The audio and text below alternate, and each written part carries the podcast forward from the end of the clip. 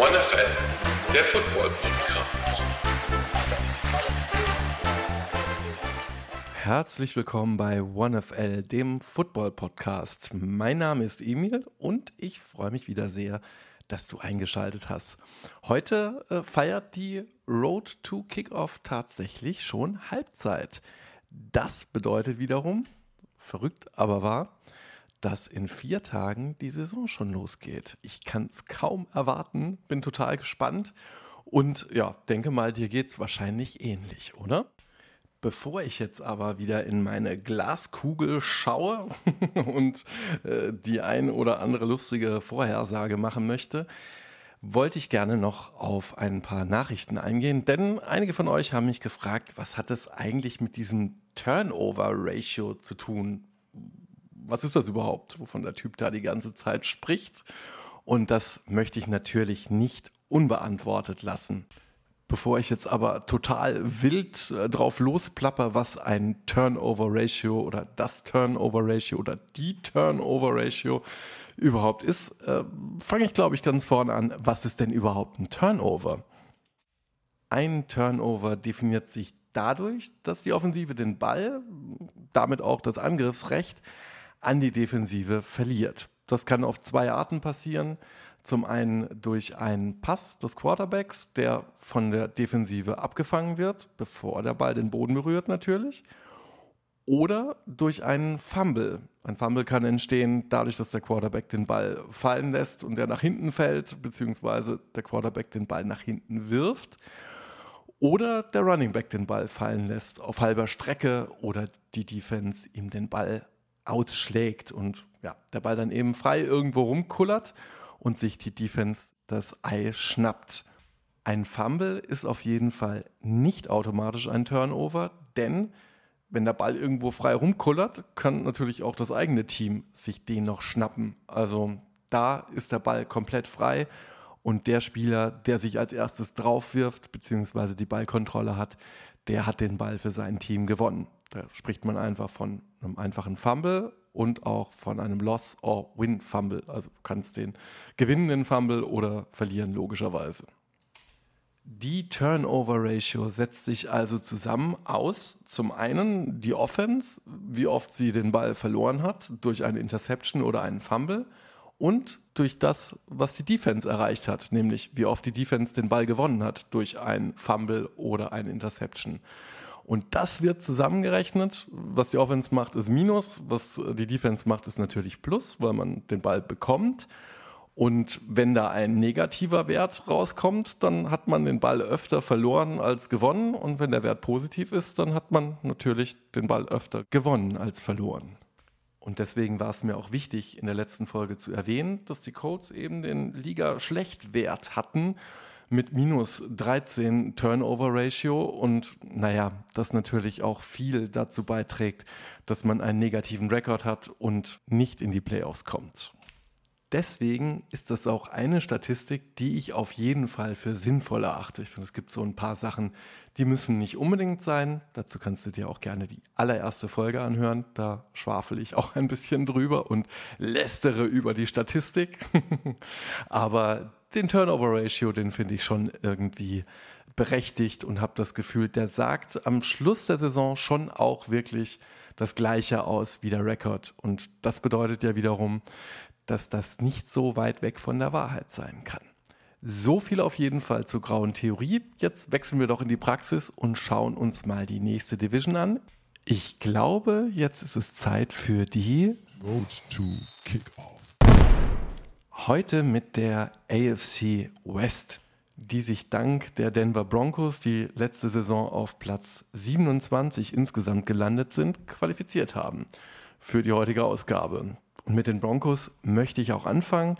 Das ist, glaube ich, das Team, das in der letzten Offseason genauso wie in dieser Offseason ziemlich viel Wirbel gemacht hat, alleine durch jeweils eine Personalie. Letzte Offseason war das der Weggang von Russell Wilson von Seattle nach Denver. Diese Offseason durch die Verpflichtung von Sean Payton, der noch naja, so mehr oder weniger bei den New Orleans Saints unter Vertrag war, aber dort auch nicht mehr gecoacht hat. Russell Wilson hat letzte Saison auf jeden Fall nicht so eingeschlagen, wie alle erwartet haben. Natürlich kann man jetzt mutmaßen, ob das an Nathaniel Hackett lag, der angeblich kein guter Headcoach ist, aber ich hatte nicht den Eindruck, dass es nur daran lag, sondern Russell Wilson wirklich auch oft unter seinen Möglichkeiten gespielt hat, oft auch freie Receiver nicht gesehen hat, komische Pässe geworfen hat, ungenau gewesen ist, teilweise übernervös gewesen ist, das war zumindest mein Eindruck. Und deswegen ja, das so insgesamt nicht wirklich funktioniert hat, wie man sich das vorgestellt hat. Dadurch, dass man für Russell Wilson so viel investiert hat und jetzt natürlich Sean Payton dazu gekommen ist, gibt es diese Saison eigentlich keine Ausreden mehr. Das sollte jetzt klicken. Aber ich bin auch ehrlich, ich bin überhaupt kein Fan von Sean Payton. Seit der Bounty Gate-Affäre ist zwar schon ein paar Jahre her, ich glaube, das war die 2011, 2012er Saison, bin ich, was den Typ angeht, eigentlich raus. Und ähm, ja, der mag ein guter Coach sein. Ich bin froh, dass ich kein Denver Broncos-Fan bin, wenn ich ganz ehrlich bin, denn ich würde den nicht in meinem favorisierten Team haben wollen. Aber das nur so am Rande. Darum geht es ja nicht, was ich denke oder fühle, sondern darum, wie es sportlich bei den Denver Broncos weitergeht. Der Star-Wide Receiver der Broncos, Jerry Judy, ist für das erste Saisonspiel anscheinend auch nicht verfügbar. So wie es aussieht, questionable mit Hamstring Injury. Und wo wir gerade dabei sind, das erste Spiel findet in Las Vegas statt. Man darf gegen die Raiders ran. Das wird, glaube ich, schon ein erster guter Test.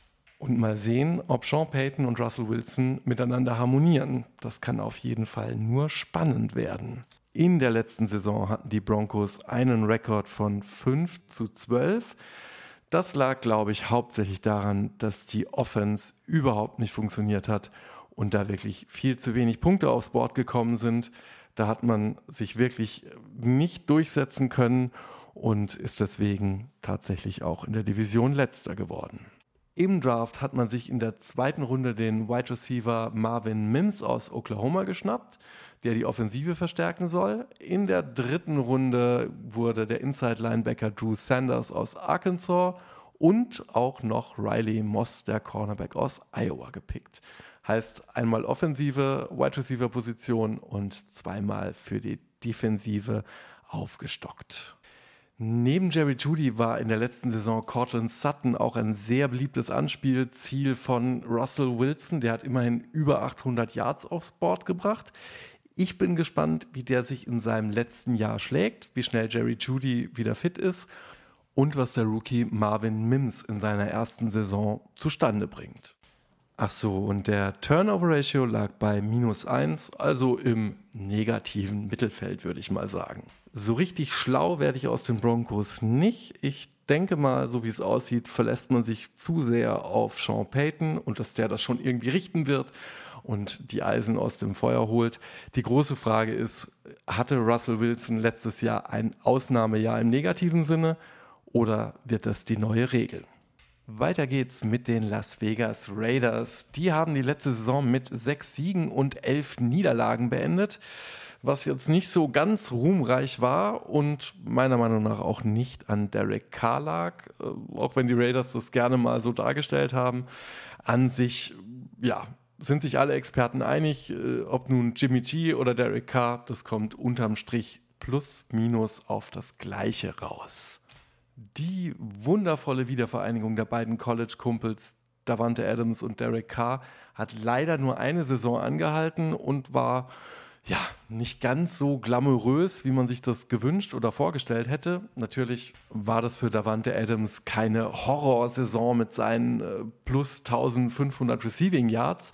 Aber ich glaube, die Erwartungen waren deutlich höher gesteckt und wurden dann eben doch enttäuscht. Der Running Back Josh Jacobs hat mit seiner Leistung eher überzeugt und begeistert mit 1600 plus Yards, fast 100 Yards pro Spiel und einen Schnitt von 4,7 Yards pro Lauf, kann man einfach nur sagen, wow, das hat äh, der Offense definitiv gut getan und das Laufspiel war eine große Stütze dafür, dass man zumindest im oberen Drittel der Saison Punktestatistik gelandet ist. Mit einem Turnover-Ratio von minus 8 hat man sich nicht mit Ruhm bekleckert. 30. Platz in der Liga. Und ja, die fehlenden Interceptions waren mit Sicherheit ein Grund dafür. In der ganzen Saison sechs an der Zahl von drei verschiedenen Spielern jeweils zwei. Das ist definitiv zu wenig. Die Defense hat nicht funktioniert und nicht gehalten. Das Passspiel der Gegner wurde selten wirklich effektiv gestoppt. Und was die Punkte angeht, ist man mit 418 Punkten insgesamt mit Sicherheit nicht gut aus der Saison gekommen. Im Draft hat man sich in der ersten Runde mit Tyree Wilson auf der Defensive End Position verstärkt. Der junge Mann kam von Texas Tech und es ist mit Sicherheit kein Fehler, da noch ein bisschen an der Defense zu schrauben. In der zweiten Runde hat man sich Michael Mayer, den Tight End von Notre Dame, geschnappt. Die Tight End-Klasse in diesem Draft war sehr, sehr gut, den Experten nach. Insofern mit Sicherheit auch kein Fehler. Und in der dritten Runde hat man sich den Defensive Tackle Byron Young von Alabama geholt, genauso wie Trey Tucker, dem Wide Receiver von Cincinnati. Alles in allem würde ich sagen, es hängt viel davon ab, ob Jimmy G gesund bleibt, ob Davante Adams motiviert bleibt und ob die Defense in Schwung kommt. Ich glaube, die Raiders hatten ziemlich viele Baustellen, werden sich diese Saison mit Sicherheit auch nicht leichter tun in der Division mit den Los Angeles Chargers und natürlich auch den Kansas City Chiefs in der Division. Wird man es mit Sicherheit sehr, sehr schwer haben, überhaupt eine Chance auf den zweiten Platz in der AFC West zu bekommen. Aber dazu später mehr. Brandon Staley muss abliefern. Das wäre meine Headline für das Team aus Los Angeles, denn der Head Coach der Chargers hat eigentlich seit 2021 jede Saison ein tolles Team. Die Experten sind begeistert. Alle sagen, wow, dieses Jahr wird das Chargers-Jahr schlechthin. Ein tiefer Playoff-Run wird vorhergesagt und naja, das Ergebnis ist dann leider nicht ganz so schön. Es sieht immer ganz gut aus zwischendurch und man denkt, wow, da geht wirklich was. Und dann fängt man an, Spiele zu verlieren, die man eigentlich gewinnen sollte. Das ist fast schon Tradition bei den Chargers. Allerdings kann das so nicht weitergehen, nicht mit dem Kader, wenn du Keenan Allen, Austin Eckler und Justin Herbert im Offensivteam hast dann sollte das wirklich nicht passieren. Die Chargers waren, glaube ich, noch nie so wirklich bekannt dafür, eine herausragende Defense zu haben. Das erwartet, glaube ich, auch keiner. Natürlich hat man mit Calvin Neu und Joey Bosa, Khalil Mack und so weiter super Defensive-Spieler in den eigenen Reihen. Aber man muss auch ganz klar sagen, der Fokus der Chargers lag in den letzten Saisons eigentlich immer in der Offense. Man hat natürlich geguckt, dass die Defense sich verstärkt, aber das ist eben einfach eine offensiv geprägte Mannschaft und eben nicht so sehr ausbalanciert. Aber dass die Offense abliefert, das sollte eigentlich Pflicht sein diese Saison. Und ich bin mir ziemlich sicher, wenn Brandon Staley das nicht in den Griff bekommt, dann wird seine Karriere bei den Chargers diese Saison noch enden. Der Saisonstart findet in Miami statt. Man muss gegen die Dolphins ran. Und das ist sicherlich keine leichte Aufgabe. Wenn Tua fit war, dann hat er in der letzten Saison fürchterlich viele Punkte gemacht und die Defense der Gegner ganz schön zum Zittern gebracht. Also Vorsicht Chargers, das wird kein leichter Auftakt.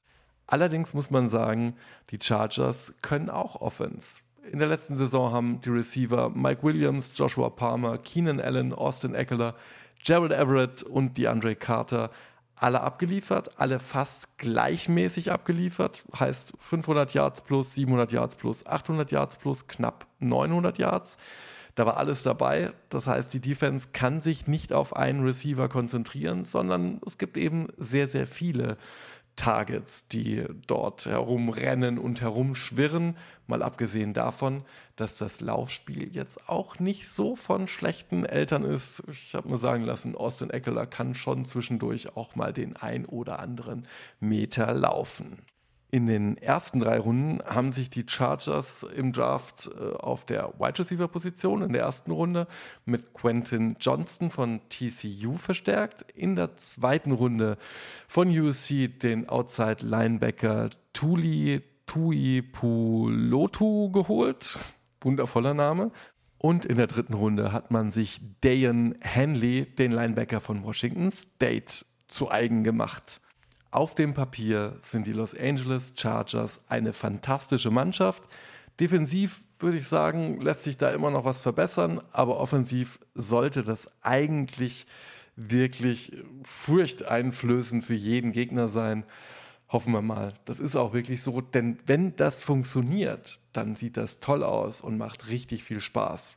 Wenn es nicht funktioniert, muss ich aus eigener Erfahrung sagen, sitzt man vor der Glotze und denkt sich, ach du Scheiße, wie konnten die das denn jetzt verlieren? Das war wirklich teilweise so herzzerreißend und so traurig, das will ich eigentlich nicht noch eine Saison haben. Ich würde mir wirklich wünschen, dass die Chargers endlich mal aus ihrem Potenzial schöpfen können und eine Rolle spielen um den Division-Titel, damit das alles mal wieder ein bisschen spannender wird. Das wollen wir doch alle, oder? Selbst die Chiefs-Fans, oder nicht? Und täglich grüßt das Murmeltier. Wir reden mal wieder darüber, dass die Kansas City Chiefs zu wenig Top-Wide Receiver haben. Und alle machen sich Sorgen, dass es diese Saison knapp werden könnte, dass der Kader nicht ausreicht und ja, Patrick Mahomes vielleicht mal nicht mehr ganz so viele Anspielstationen hat, um brillieren zu können. Als Anspielstationen für Patrick Mahomes sind diese Saison zur Verfügung Sky Moore, Marcus Valdes Scantling und Kadarius Tony, der aber im Moment noch questionable ist. Und wen man natürlich nicht vergessen darf, Travis Kelsey. Als gegnerischer Defensive Player denkt man wahrscheinlich, das klingt doch ganz machbar, ist ja gar nicht wirklich furchterregend.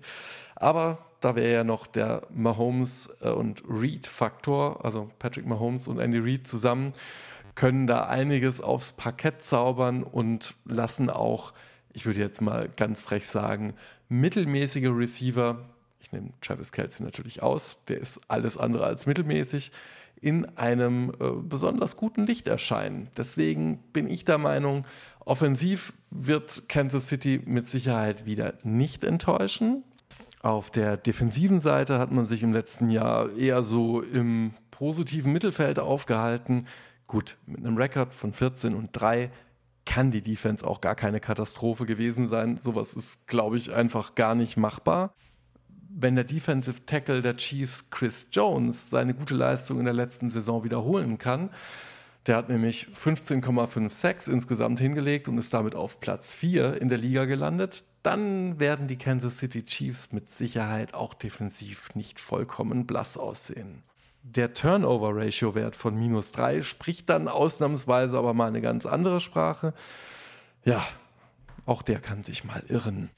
In der ersten Runde im Draft hat man sich auf der Defensive End-Position verstärkt. Aus Kansas State ist gekommen Felix Anudike Usoma. Ja, auf den halten viele Leute große Stücke. Dann in der zweiten Runde ging Rashi Rice, der Wide Receiver von der SMU. Und Wayne, Wayner, nicht Wayne, sondern Wayner Morris, Offensive Tackle von Oklahoma, ist in der dritten Runde über den Ladentisch gegangen. Als einzige Mannschaft in der ganzen NFL letzte Saison haben die Kansas City Chiefs es geschafft, das letzte Spiel der Saison zu gewinnen. ist auch so ein blöder Footballwitz.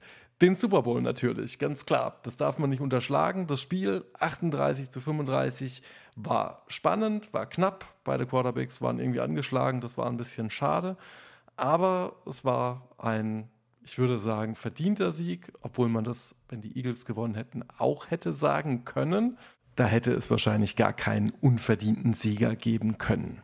Die Chiefs beginnen die neue Saison zu Hause. Es geht darum, die Detroit Lions zu schlagen. Das klingt auf dem Papier erstmal gar nicht so schwierig und nach einer machbaren Aufgabe. Ich denke das ehrlich gesagt auch. Allerdings ja, ist es vielleicht auch so ein bisschen dem Detroit Lions Hype geschuldet, dass ähm, das Spiel das Saisonauftaktspiel ist in der Nacht von Donnerstag auf Freitag. Um 2.20 Uhr äh, deutsche Ortszeit geht's los. So oder so freuen wir uns sicherlich alle, dass die Saison startet und ob man nun die Chiefs oder die Lions mag oder nicht, ist, glaube ich, vollkommen eine Nebensache, denn das ist das erste Spiel der Saison und das muss man, glaube ich, einfach gesehen haben. Okay, dann mache ich mal weiter mit dem Schedule-Ausblick, also welche Mannschaft es äh, in der Saison am schwierigsten haben wird, was den Kalender angeht, also die Gegner und die vermeintlich starken oder schwachen Gegner. Das wird sich wahrscheinlich so oder so innerhalb der Saison nochmal verändern. Ja, das ist äh, sehr kurios, denn eigentlich haben alle Mannschaften in dieser Gruppe, in dieser Division einen schwierigen Kalender. Also da beißt sich die Maus keinen Faden ab, wie man so schön sagt. Die Raiders den 31 schwierigsten, die Chiefs den 28 schwierigsten, die Chargers den 27 schwierigsten und die Denver Broncos den 23 schwierigsten Schedule. Oh, das klingt jetzt natürlich in der Theorie erstmal nicht so, als ob das eine einfache Saison für die gesamte Division sein wird. Aber sind wir ganz ehrlich, auch wenn es mir fast ein bisschen zu langweilig wäre, aber ich gehe davon aus, ich fange mal vorne an, äh, dass die Kansas City Chiefs die Division wieder dominieren werden und äh, da relativ unangefochten auf Platz 1 in die Playoffs kommen. Alles andere würde mich, wenn ich ganz ehrlich bin, wirklich total überraschen. Tja, so leicht es ist, den ersten Platz in der AFC West zu tippen, umso schwieriger wird es dann mit Platz 2, 3 und 4. Mein Gefühl sagt mir, der Kampf um Platz 2 und auch um eine Wildcard wird sich in der Division definitiv zwischen den Los Angeles Chargers und den Denver Broncos abspielen. Ich glaube nicht, dass die Raiders irgendwas damit zu tun haben werden. Die haben in der Offseason viel zu wenig getan, was Schritte nach vorne angeht. Und deswegen sind die Raiders bei mir ganz klar auf Platz 4. Was 2 und 3 angeht, ist die Frage, kriegt Brandon Staley die Kurve oder ist Russell Wilson doch besser, als wir in der letzten Saison gedacht haben? Oder vielleicht ist Sean Payton wirklich der absolute Quarterback-Flüsterer. Man weiß es nicht. Ich würde mich nicht festlegen wollen. Ich glaube, das ist wirklich äh, ein Münzwurf äh, entfernt, diese Entscheidung. Deswegen ähm, sag du mir doch, wer landet auf Platz 2, wer landet auf Platz 3? Ich bin gespannt und freue mich auf deine Rückmeldung, freue mich über Kritik, freue mich über Anregungen, freue mich über Fragen, einfach über alles, was da so kommt. Und jetzt wünsche ich dir erstmal einen wundervollen, sonnigen Sonntag und einen tollen Wochenausklang.